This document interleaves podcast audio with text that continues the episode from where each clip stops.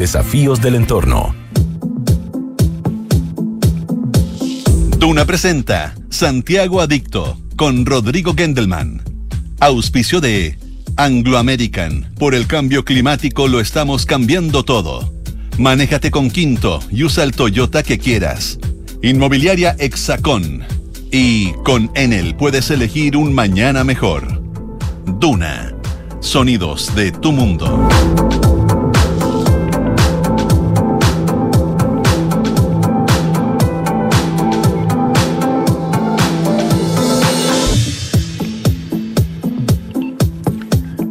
¿Cómo están ustedes? Muy buenas tardes. Miércoles 1 de febrero. Comenzamos con nuestra programación especial de febrero en Santiago Adicto. ¿Qué hacemos todos los febreros? Ya hace varios años en Radio Duna, revisamos los mejores programas del año. Y de verdad que en un año pasan cosas súper entretenidas y muy interesantes y hay conversaciones hermosas que vale la pena rescatar. Como por ejemplo, una que tuvimos el 26 de abril con una arquitecta del paisaje, con una paisajista argentina extraordinaria, una mujer tremenda llamada Sonia Bergman, que es experta además en uno de los eh, grandes paisajistas eh, que han hecho trabajos en nuestro continente, especialmente en Argentina y en Chile, el francés Carlos Taís. Hablamos con Sonia Bergman de Carlos Taís, hablamos también de Prager, hablamos de Dubois, hablamos de los distintos paisajistas que han sido importantes en Chile y en Argentina, de la historia personal también de Sonia, que es súper potente y por momentos muy emotiva.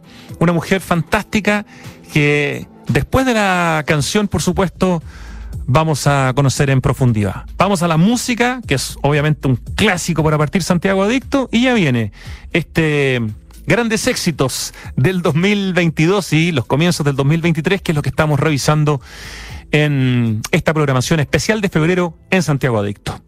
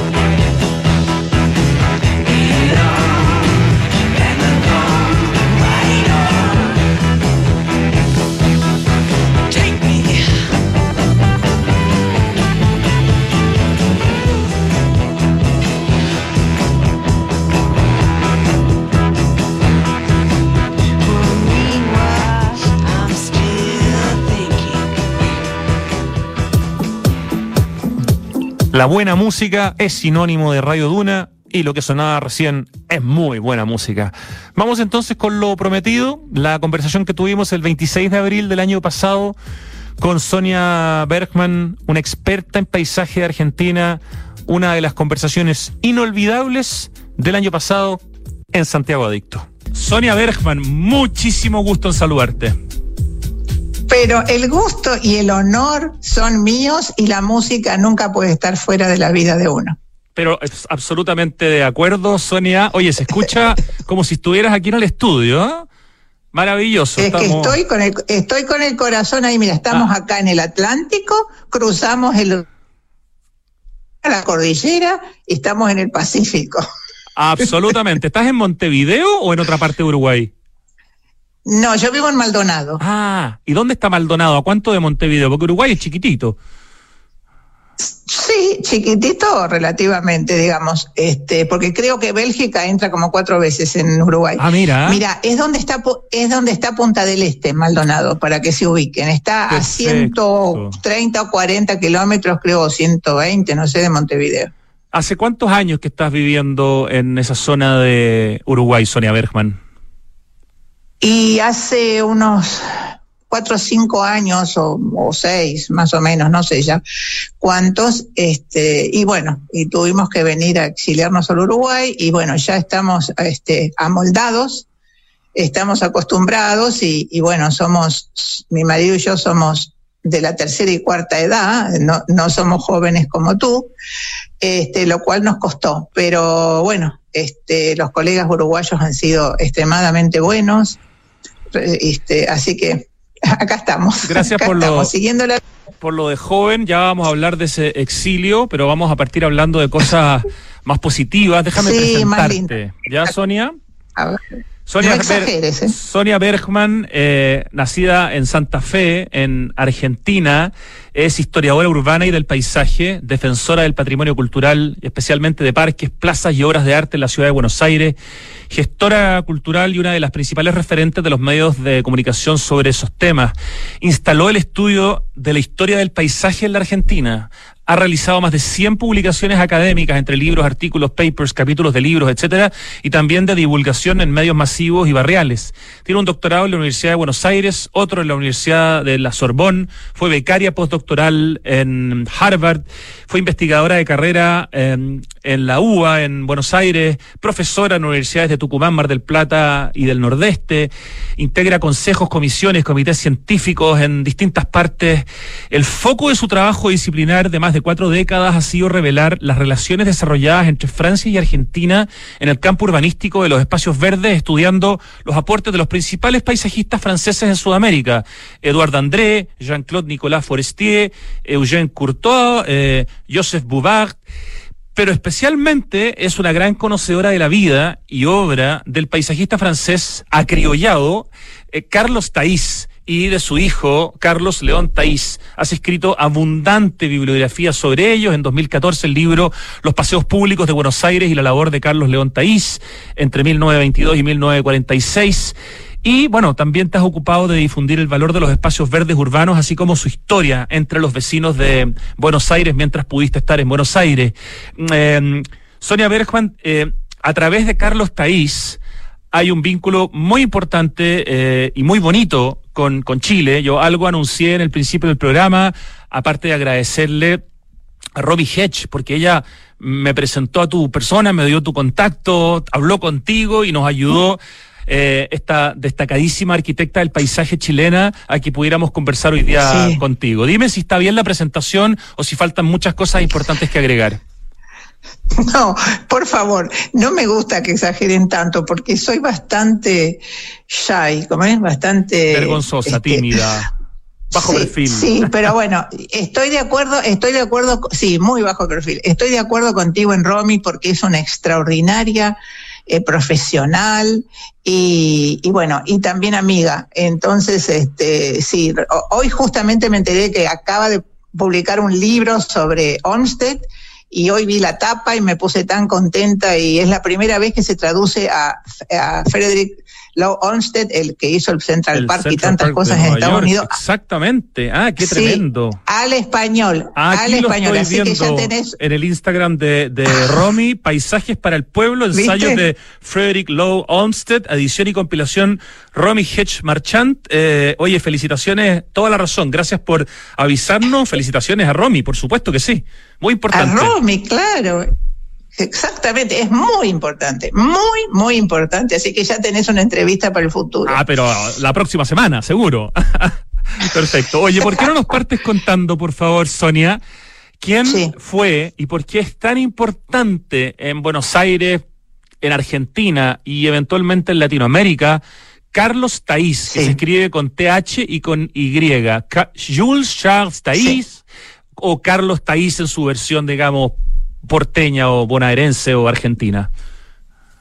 Mira, bueno, eh, Taís, cuando él se acriolló, cambió su nombre por Carlos con acento en la A. ¿Te das cuenta? Porque en francés no se hubiera podido pronunciar. Entonces él firmaba Carlos con acento en la A, Taís. Con acento, ok.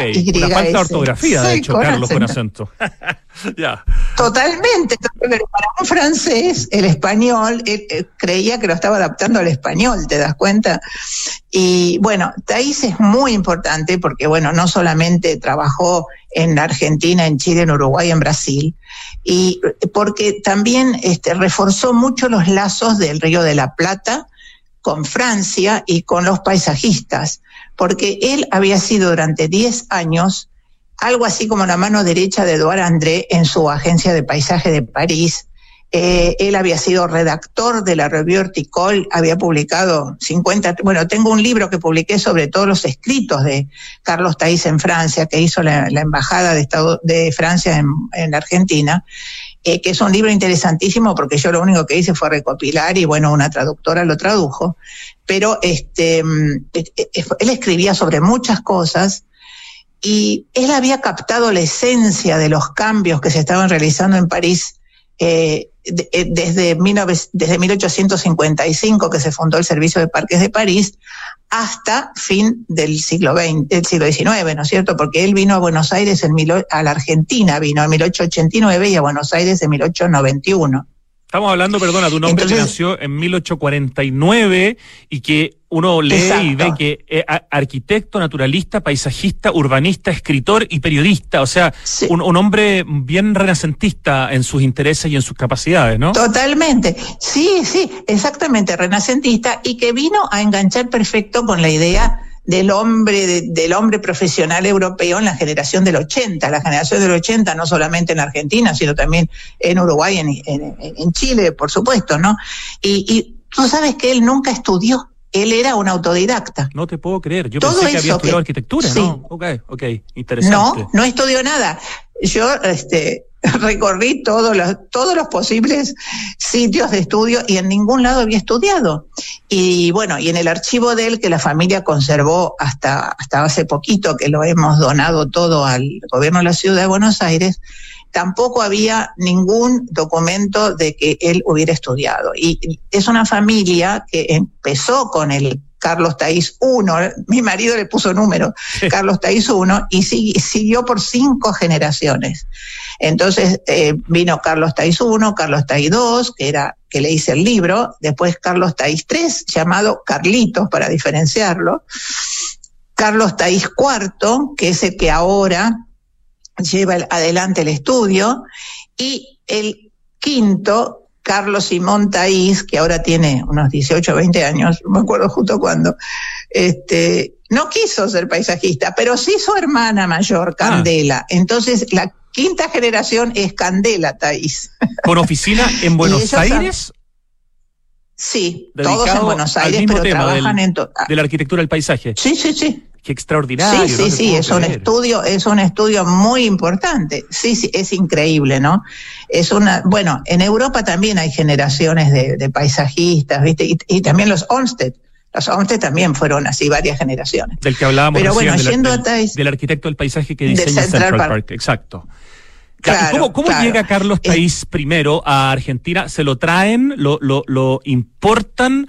Eh, porque, por ejemplo, en Chile trajeron en esa misma época a muchos arquitectos, por ejemplo, que vinieron a hacer las grandes obras para el centenario de Chile. Eh, me imagino que esto debe ser algo similar. Sí, pero Sí, pero esto no fue en, en el 1910, fue en el 1890, antes de que terminara el 1890, o sea, el centenario nuestro son los 1910 más o menos, Chile y la Argentina.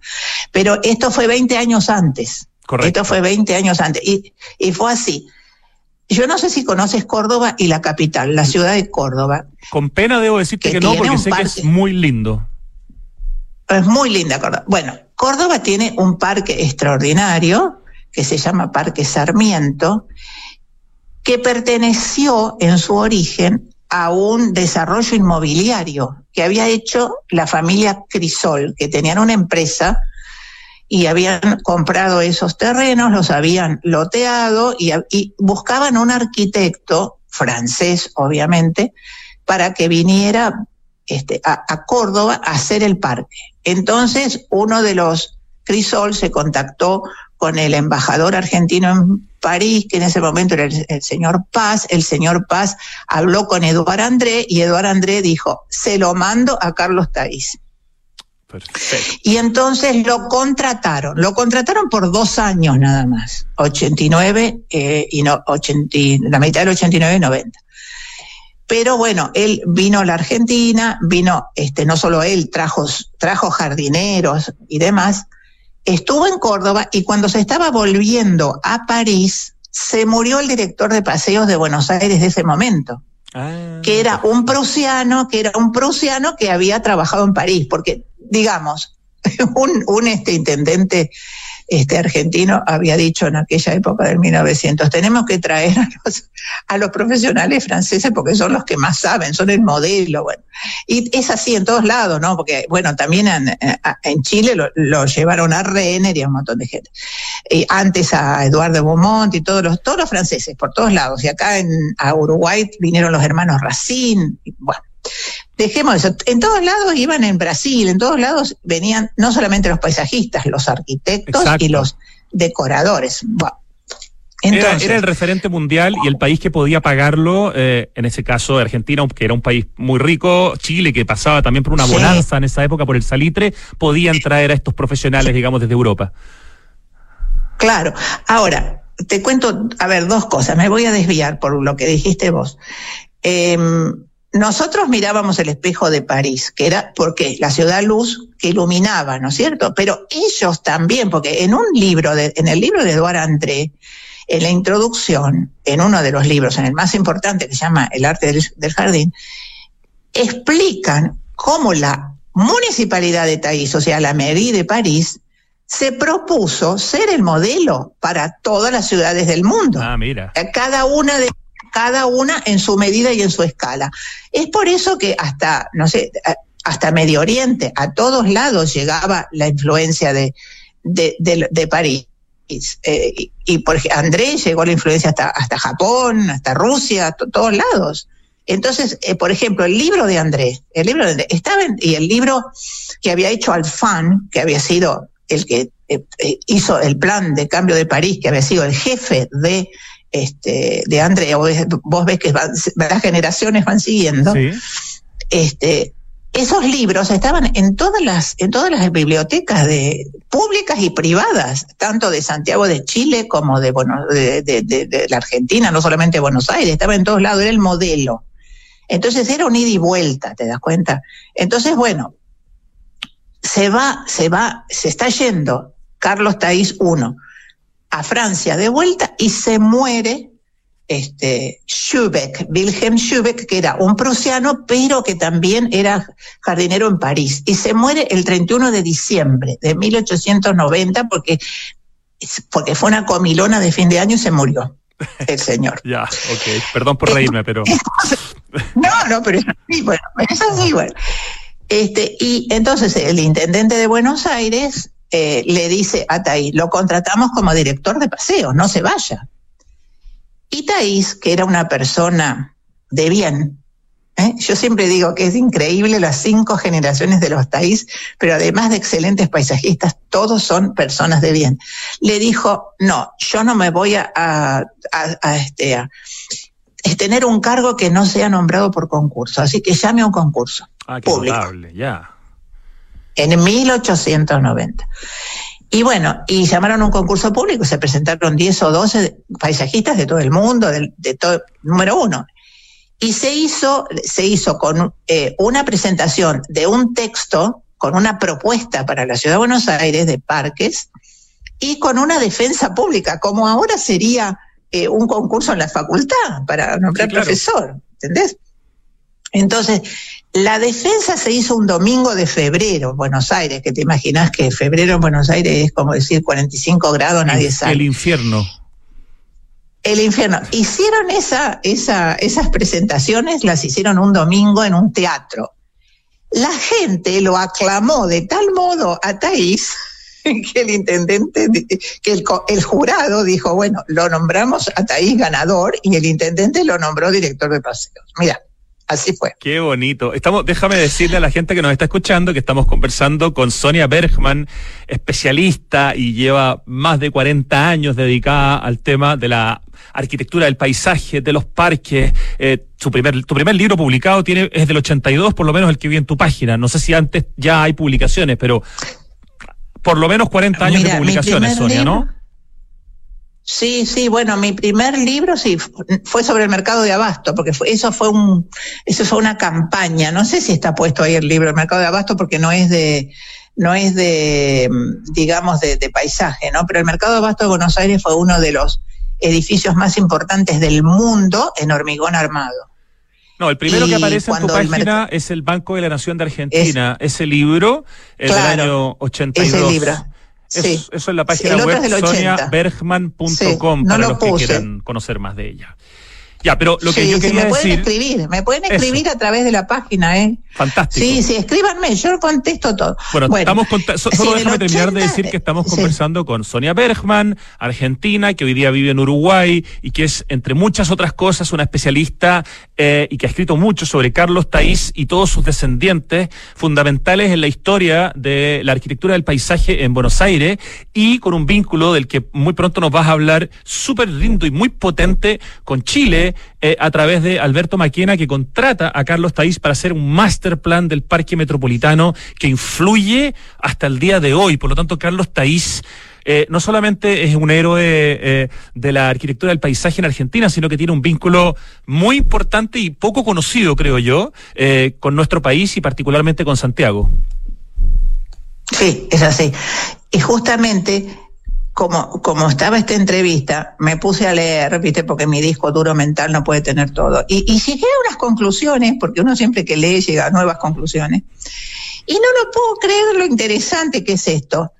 Porque ustedes también tuvieron a Oscar Prager, ¿no es cierto? Exacto. Eh, muy importante Oscar Prager. Bueno, muy importante. Bueno, resulta que Oscar Prager, o Prager, hizo La Rosaleda del Parque 9 de Julio de Tucumán, que es una obra de Taís. Pero ahora me vengo a enterar, que no me acordaba para nada, que Prager también hizo el zoológico del Cerro San Cristóbal, que sobre siguiendo las este, ideas de Taís. Lo acabo de leer hoy a la mañana, ah, porque yo eso no lo sabía. Bueno, es, para la gente que nos escucha, perdona, Prager es el, es el hombre que hizo el Parque Providencia, que hoy día en Santiago se le conoce como el Parque Balmaceda, que ha tenido varios nombres, el Club de Golf Los Leones, el Parque El Llano Subercasó, la ladera sur del Cerro Santa Lucía, eh, el Parque de la Embajada de Argentina, el Jardín del Colegio Verbo Divino, bueno, etcétera. Es un nombre muy importante en nuestra historia. Cierro paréntesis. Sí, recontra importante. Bueno, entonces mira, tenemos dos obras en las cuales Oscar Prager eh, trabajó por supuesto que después, bueno, en el Cerro San Cristóbal fue la misma década de 1920, en, en, en el Parque de Tucumán fue después, pero no importa, tenemos dos obras con los dos paisajistas relacionados, ¿no es cierto? Y este, otra de las cosas interesantes que después las voy a contar son la, la relación de el hijo de Taís II con Chile. Bueno, y Ahora, este, em, Carlos Taís I hizo dos importantes proyectos para Santiago. No solamente el Parque San Cristóbal, sino también el, eh, el Parque Forestal. Ah, el parque Entonces, que forestal habían también. Pero no es el de- no es el proyecto También. definitivo, supongo, porque no, no está firmado no, por él, digamos. no, no, no, porque lo empezó Dubois, otro francés, Exacto. pero después le pidieron, le pidieron un, proyecto 20 años después, o sea, en 1920 le pidieron también en la misma época del Parque San Cristóbal, del Cerro San Cristóbal, le pidieron un proyecto a Taís. Y ahora bien, viene a bien aclarar que un parque no es como un edificio, o, o sea, son cosas opuestas, porque un edificio tiende a la inmortalidad. Un parque cambia cada instante y nunca hay un paisajista que se ocupe siempre del parque, porque el paisajista muere y el parque sigue, ¿me entiendes? Porque Claro que sí. un parque, un parque lleva años, centurias para que los árboles crezcan, para que cambie, para que, ya no más para que el proyecto del paisajista tenga un poco de forma y, y con la vegetación crecida, se necesitan 20 o 30 años. ¿No es cierto? Entonces yo siempre digo, un paisajista es el, el- es el profesional que más sentido del futuro tiene que tener. Y para que lo entiendan, les digo, Carlos Taí se sentaba con un banquito en, en el Parque 3 de Febrero en Palermo y decía, a ver, si yo pongo aquí un arbolito que ahora tiene tres metros, dentro de 20 años va a tener así, el de al lado le va a hacer sombra, el otro, ¿entiendes? Porque es proyectar con el tiempo. Qué importante. Un parque es tiempo. Qué importante lo que estás diciendo. ¿Y cuántos de los parques que los turistas chilenos que vamos a Buenos Aires eh, y nos ha tocado ver en Palermo, en La Recoleta, en distintas partes, son obra de, de Carlos Taís? Como que gran, la gran mayoría de los lugares que uno ve con espacios, digamos, paisajísticos en Buenos Aires como turista, ¿son todos eh, desarrollos o ideas o Sí. trabajos de Carlos Taís? Sí, son, y del hijo. Porque el hijo fue director de paseos 26 años, fue el, el director de paseos que más tiempo estuvo en el cargo. Y son muchas cosas. Entonces, por ejemplo, en eh, los jardines de la Recoleta, que yo justamente hice un libro sobre eso hace unos años, son obra de los dos, ¿no? Porque primero empezó el padre y después siguió el hijo. Porque en el medio, o sea, Taís llegó, te voy a explicar algo personal de Taís, pero que influye en esto, porque Taís se, se aposentó en Argentina después de los 40 años, tenía 41.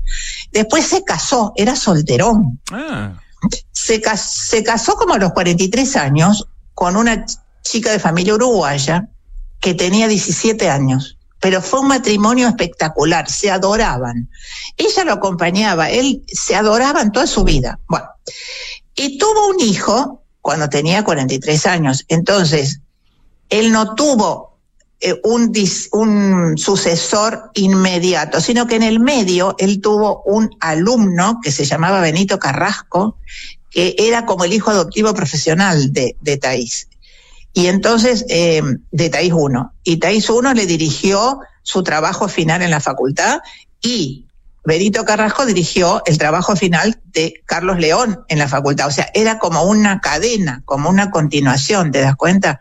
Por eso, eh, eh, 1 se, se jubiló de la, municipalidad de Buenos Aires en diciembre de 1913 y el hijo asumió recién en 1922. Eh, eh, esa es la, el gap que hay de, tiempo. Entonces, la Recoleta la empezó el papá, hizo bastantes cosas, algunas cosas, Benito Carrasco, y después el hijo intervino mucho en la Recoleta. Este, y bueno, y hay algunos parques en los cuales han trabajado cuatro, los cuatro primeros taís. Qué maravilla. Eh, y eso pasa todo. también, perdona Sonia, en Córdoba, en Paraná, en Mendoza, en Tucumán, en Salta, en Mar del Plata, en, en, en Rosario. O sea, el, el legado eh, eh, de los taís está por en- repartido por toda Argentina y como decíamos también en Santiago de Chile. en Santiago de Chile, en Montevideo. Eh, ahora este, había encontrado yo hace muchos años justamente un, un parquecito en San Luis de Maranhão, o sea, en el lugar más, más al norte de Brasil.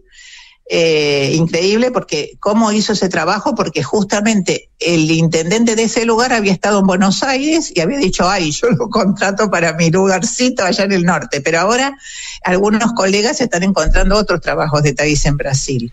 Lo que pasa es que, bueno, uno como historiador va, va encontrando, va cambiando. La historia eh, no, la historia no termina, así como la historia va pasando con el tiempo, como los jardines con el tiempo, el trabajo de un historiador también es continuo. Siempre vas este, cambiando, pensando, diciendo, ah, bueno, tengo que agregar esto, esto, esto me equivoqué, me apareció un nuevo documento. Entonces, bueno, decimos que trabajó por lo menos en Argentina, Chile, Uruguay y Brasil. De hecho, eh, Sonia Bergman, eh, eh, Carlos Taís primero leía que estuvo en Chile dos meses estudiando la naturaleza del suelo, observando las perspectivas y panoramas del Parque Metropolitana, hasta que hace este plano eh, que estuvo perdido o, no se no se sabía dónde estaba durante mucho tiempo y hace poco reapareció y de hecho nosotros lo estábamos recién mostrando. No, yo te cuento la historia. A ver, cuéntanos por favor. Ese, ese, eh, ese plano, ese plano estaba en el archivo, el archivo es así, en el estudio Taís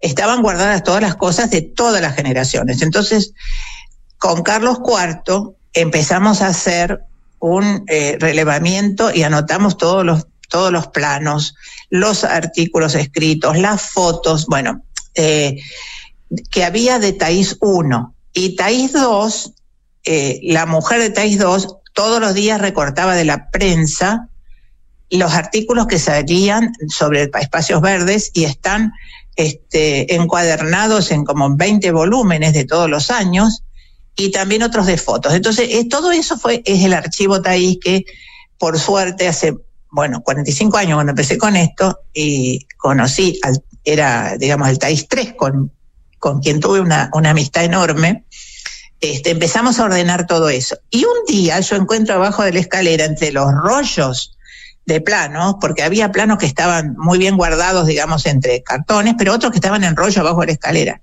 Y empecé, empecé a desenrollar un plano y digo, esto no termina más, tenía como dos metros, dos metros. Nunca había visto un plano tan grande en mi ah. vida.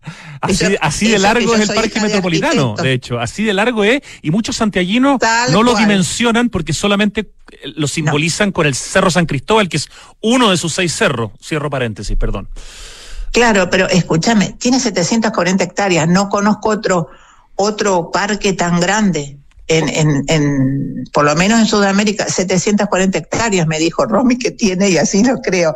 Bueno, eh, pasó con ese plano, que cuando regalamos todo el archivo TAIS a la municipalidad, eh, ahí se empezaron a escanear los planos. Entonces escanearon ese plano de dos metros, ya no me acuerdo cuánto tenía. De color azul, eh, ¿cierto? Porque los planos, sí, pero porque es tela, es un plano en ah. tela, las telas son de color azul y mm, porque son telas que después se le pone ese, esa tinta azul y después se pinta arriba, se, se escribe, ¿no es cierto? A mi mamá cuando yo era chica, los planos que mi papá tiraba, los me ponía en agua y sacaba ese lino precioso, blanco, y me hacía las blusitas más finas, porque es una tela finísima, finísima que se le pone un enlucido arriba, ¿no? Bueno.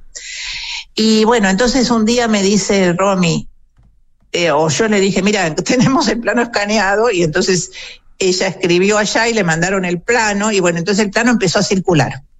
Digamos, el plano empezó a circular, pero estaba toda la vida ahí en el archivo TAI, pero nadie lo había mirado. Claro, en el fondo fue, un, un, redescubrimiento, podríamos decir, de algo que no se conocía y que es el master plan, la visión integral de proyecto para el Parque Metropolitana hecha por Carlos Taís a pedido de Alberto Maquena Subercasó. Exactamente, el 920. Y en el, del 21 al 24 este, fue la arborización del, de, que empezó Taís, pero bueno, ya era viejo, te das cuenta, porque ya eh, fueron los últimos trabajos que hizo. Claro, ya llevaba 30 años por lo menos viviendo en, en, Argentina. Y me enteré también, eh, estudiando una tesis que hace Tatiana Carbonell con Romy Hedge como profesora guía, que Carlos Taís también había eh, venido a Chile antes, en 1907, promoviendo la plantación de arboledas y gestionando, por ejemplo, la traída de álamos desde el país vecino para el desarrollo de la Alameda de las Delicias de Santiago. O sea, Carlos Taís está enquistado en nuestra historia mucho más allá de lo que imaginamos. Por supuesto, por supuesto, muchísimo más, muchísimo más. Y después esto siguió, que es una cosa que a mí me interesaría contarle a, los oyentes, porque es más desconocido todavía, qué es lo que hizo el Taís hijo, el Taís 2, ¿no es cierto? Porque, bueno, Taís 2 tuvo una... Primero que Taís 2 em, iba a, bueno, eh, tenía, digamos, iba a los congresos, además, y en 1941 se hizo en Santiago un congreso muy grande, que fue el segundo Congreso Americano de las Municipalidades, que fue muchísima gente, muchísimas, eh, este, eh, digamos, este, profesionales de, toda Latinoamérica, porque era americano, De, de toda América. Y por primera vez hubo una subcomisión de, eh, de paisaje.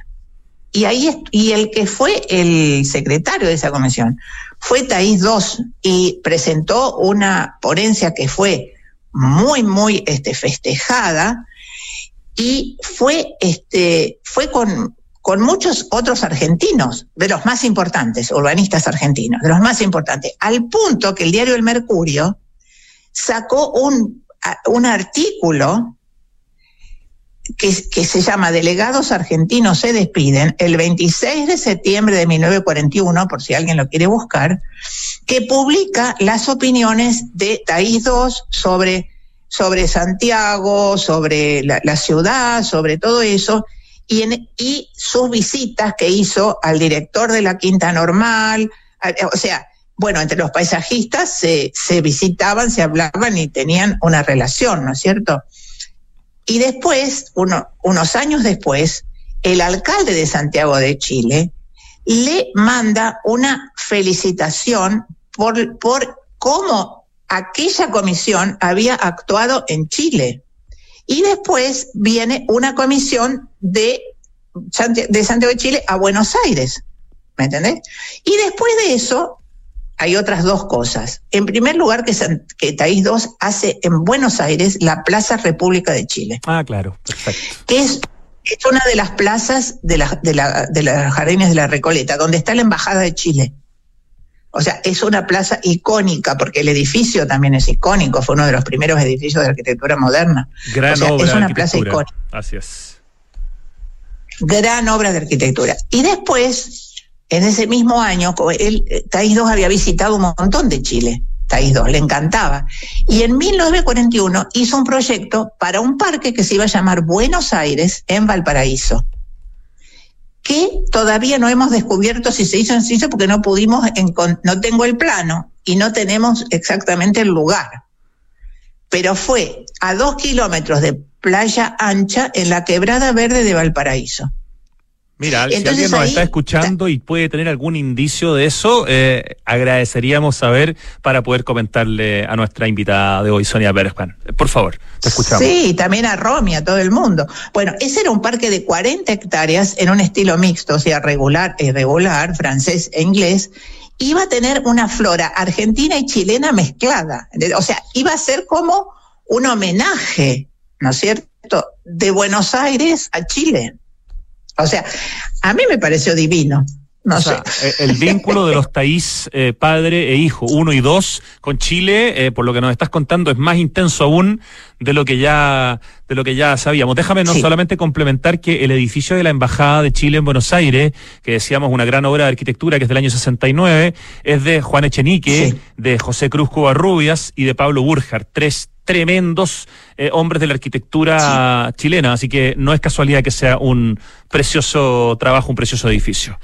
Eh, desde ya, sí, sí, desde ya. Y yo me acuerdo cuando se hizo, porque bueno, yo tengo, vengo de una familia de arquitectos, padre, este hermano, primer marido, amigos, todos arquitectos. Yo trabajé en la Facultad de Arquitectura, mis hijas estudiaron en la Facultad de Arquitectura. Entonces, cada una de esas cosas, yo me acuerdo cuando se hizo eh, el edificio este de la, de la Embajada de Chile, que fue un boom en Buenos Aires, fue un boom. Y todavía, qué sé yo, queda ese recuerdo de que fue uno de los hitos de la arquitectura moderna en la ciudad, ¿no? Absolutamente. Y bueno, mira cuántas cosas eh, tenemos en común los chilenos y los argentinos, además de los Andes. Otra cosa que tenemos en común los latinoamericanos a veces es que no sabemos eh, agradecerle eh, como corresponde a nuestros héroes urbanos y a veces incluso hacemos que tengan que vivir fuera de su propio país. hace 10 años, hace 10 años, Sonia, presentaste junto a la asociación Basta de Demoler, una acción de amparo para detener las obras que se estaban haciendo con la construcción de la estación Plaza Francia del, del subte del metro de Buenos Aires, porque esto justamente estaba destruyendo una plaza, eh, la Plaza Intendente Alvear, diseñada en 1897 por Carlos Taís, destruyendo tanto el diseño original como los árboles antiquísimos, su histórica barranca, cuando por ley debía eh, emplazarse eh, en otro lugar, en la Facultad de Derecho de la, de la UBA. Cuéntanos un poco cómo fue eso y qué es lo que te tiene viviendo ya lamentablemente por, el, por, el, por la razón por la que tuviste que ir, te digo, porque vivir en Uruguay puede ser fantástico, pero la razón no lo es, eh, que te hizo tener que dejar Buenos Aires, Sonia costó muchísimo, nos costó mucho a mi marido y a mí porque no teníamos nuestra casa y nuestros hijos y nietos pensábamos morir en esa casa. Bueno, y un día abriendo de vacaciones, era en enero, y veo que está todo tapiado, toda la plaza Intendente del ver tapiada. Y entonces mi marido paró el auto y me subo, veo por la valla y había un agujero. Un agujero donde un mes antes estaba en la plaza histórica. Perdón, perdón, esa plaza, ¿qué tan, eh, danos un poco de contexto de la plaza para entender la importancia también que tiene en Buenos Aires. Bueno, todo el mundo de que nos escucha que todo en Buenos Aires debe conocer la Recoleta y debe conocer el cementerio de la Recoleta y abajo está el shopping de la Recoleta. Y esto es la ladera del shopping que termina y muere en Libertador. Entonces, uno se para en Libertador y la, la, la barranca es ese parque. Claro, ese parque donde la gente se recuesta, donde hay las fines de semana hay actividades culturales y etcétera, ¿no? La, la famosa feria de artesanos de, de, bueno, esa, esa es uno de los hitos número uno de la ciudad. Y bueno, entonces me dirigí este, al presidente subterráneo de ese momento, a quien yo conocía porque había sido ministro de Ambiente, y yo generalmente durante muchas décadas fui asesora del gobierno de la ciudad, ad honorem, por supuesto, en el tema este de, de las plazas y de los parques y del patrimonio. Y entonces le expliqué a este señor que eso no podía hacer porque estaba mal. Y él me dijo, no, no, mis ingenieros me dijeron, bueno, la hago corta. Siguieron con eso, entonces yo llamé a Basta de Demoler y les dije, hagamos un amparo. Hicimos un amparo. es una, una, ONG, una organización no gubernamental. Sí, una Sí, que fundamos hace muchísimos años para defender los petit hotel y después terminó defendiendo todo, ¿no? Porque yo trabajé mucho con la gente, ¿viste? No solamente en la academia, pero bueno, eso es otro tema. Y, y bueno, el primer juez nos dio la razón, el segundo juez nos dio la razón y después de un año que estuvo parada la obra, ellos tuvieron que rehacer la obra, tuvimos que reconstruir la plaza, que yo lo propuse a un paisajista y que tuve que, Carlos Taís y yo, los dos, Carlos Taís, cuatro, y yo. Claro. Sí, y yo trabajamos, eh, eh, a veces un alumno de él, y trabajamos muchísimo por atrás para el resultado que es bastante bueno, porque a los árboles lo habían sacado de cuajo de raíz con una grúa, ¿no? Una cosa de raíz desnuda. Bueno, realmente se pudo hacer eso. Y no se reinauguró ni nada, lo hicieron todo calladito. Un año después, un, 6 de septiembre, tocan el timbre, lluvioso el día, un viernes, y, me, vienen y me dan un, un, una carpeta con 500 páginas, firmo, miro, y era una demanda por 3 millones de dólares. 3 millones de dólares contra ti y solamente o contra ti y otras personas más? Contra mí y, y, Santiago puso presidente de Basta de Demoler. A la ONG no le pueden hacer nada porque una ONG mm, tiene otro, otro, otra jurisprudencia, ¿no? Okay. Bueno, este, lo que pasa es que Santiago es una persona joven, puede ser, es como un hijo, ¿no? De otra generación. Bueno, este, mm, y bueno, fue un golpe espantoso te afectó la salud. este, Totalmente. Mi marido y yo estuvimos muy mal durante dos años con médico permanente. Y bueno, y bueno, este, contratamos a un abogado constitucionalista, además el juicio sigue todavía, ¿no? Porque hemos ido perdiendo, porque bueno, la política maneja la, la justicia en Argentina. O sea, perdón, han cambiado los, los jefes de gobierno local y la demanda sigue, independiente, digamos, que quién haya sido en ese momento, sí, sí, sí. quién vino después. Sí, sí, porque la demanda, claro, la demanda la inició el procurador de las, del gobierno de la ciudad con la empresa de subterráneos. Y este, y bueno, entonces, este, logramos, este, eludir el embargo. Nosotros somos profesionales los dos que hemos, tenemos una vida una vida común de, de, clase media, no, no, digamos, no, no, no teníamos grandes cosas, sino nuestra casa. Claro. Y, y bueno, entonces, digamos, no, éramos ni somos millonarios. Y bueno, este, y entonces este, vendimos la casa y, y bueno, y nos venimos a vivir al Uruguay, eh, no solamente por una cuestión de, del dinero, digamos, sino también por una cuestión, aunque esto creo que es lo más duro que nos tocó, ¿no?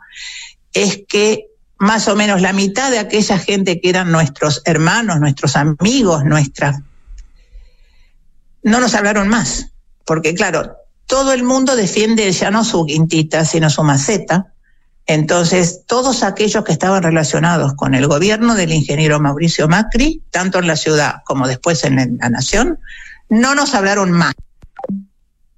Qué tremenda desilusión. Creo que se acaba de cortar la comunicación. Vamos a volver a llamar a Sonia Bergman, con quien estamos hablando, una conversación maravillosa.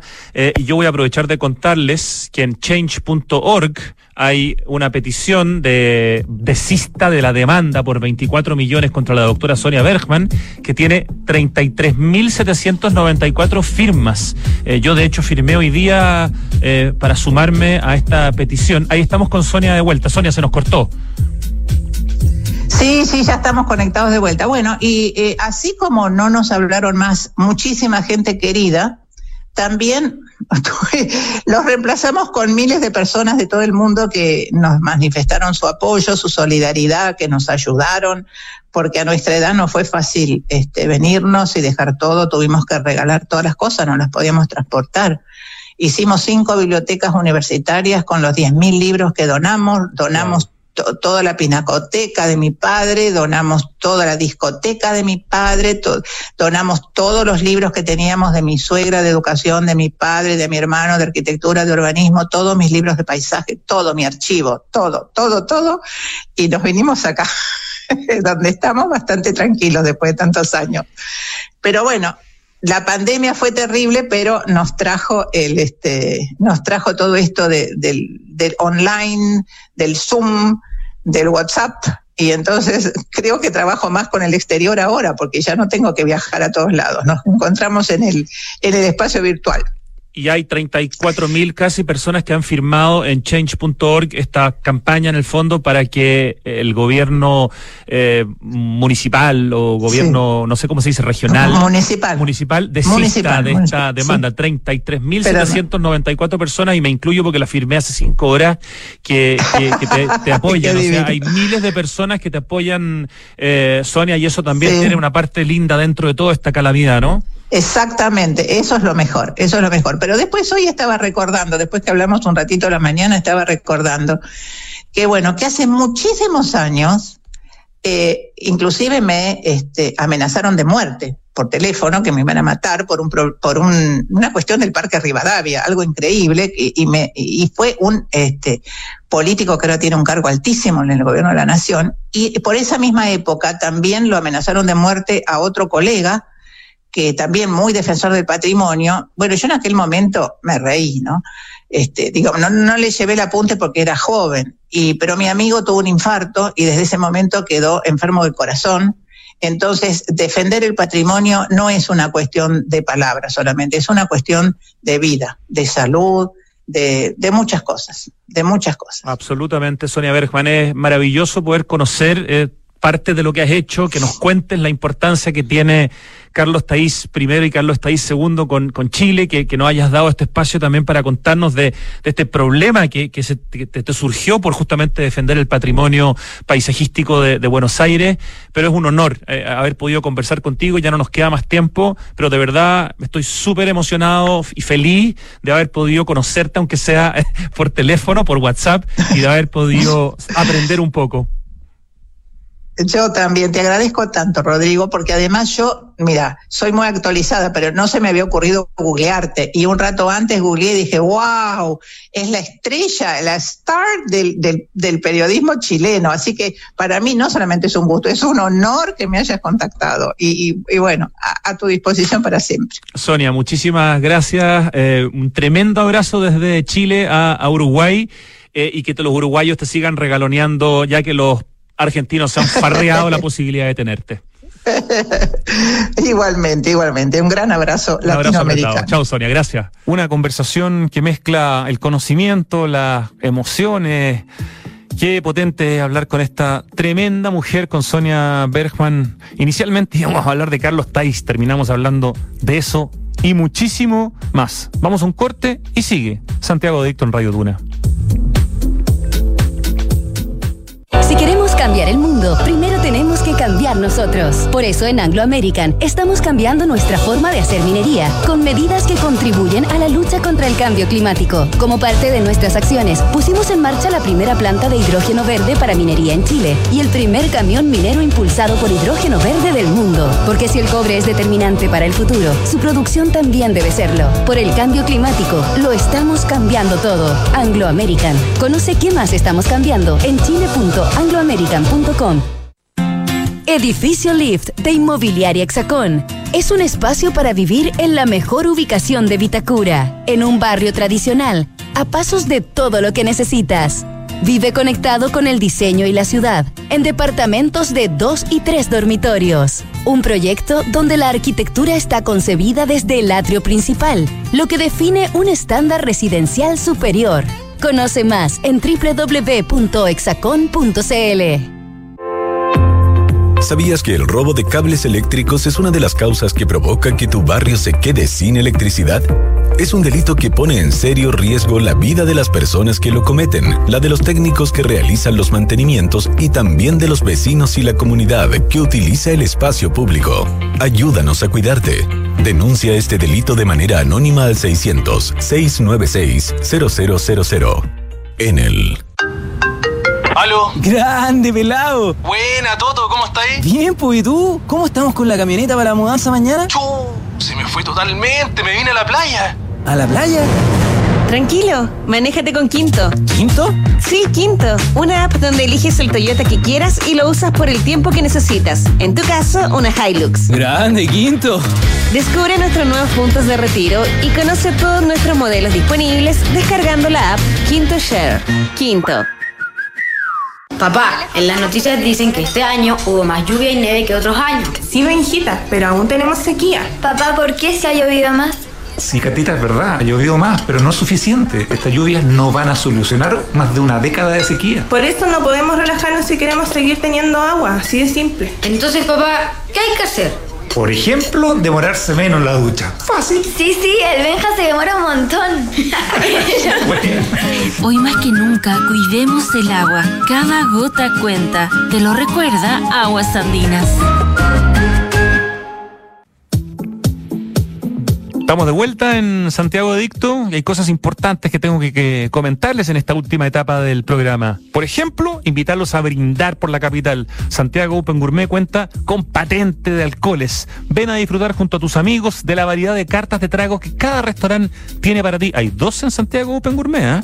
Y disfruta todos los jueves de un 40% de descuento en la carta pagando con tu CMR. SOG, Santiago Open Gourmet, capital de los sabores, exclusivo en Open Kennedy. Te cuento que Smart Invest de Inmobiliaria Hexacón es lo mejor que le podía pasar a tus ahorros, ya que te permite invertir con múltiples beneficios en departamentos con gran plusvalía. Compra flexible y con descuento financiero en www.hexacon.cl.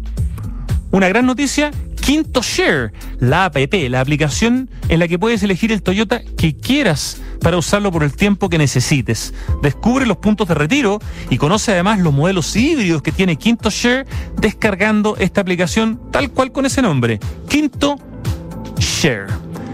En Enel buscan cuidarte cuidarnos y mantener nuestro suministro continuo. Por eso, si sabes de hurto de cables que haya generado corte de electricidad en tu barrio, puedes denunciarlo de manera anónima al 600-696-0000. Ayúdanos a evitar esta práctica ilegal y a mantenernos seguros en el. Te cuento que en Anglo American están cambiando su forma de hacer minería, luchando contra el cambio climático.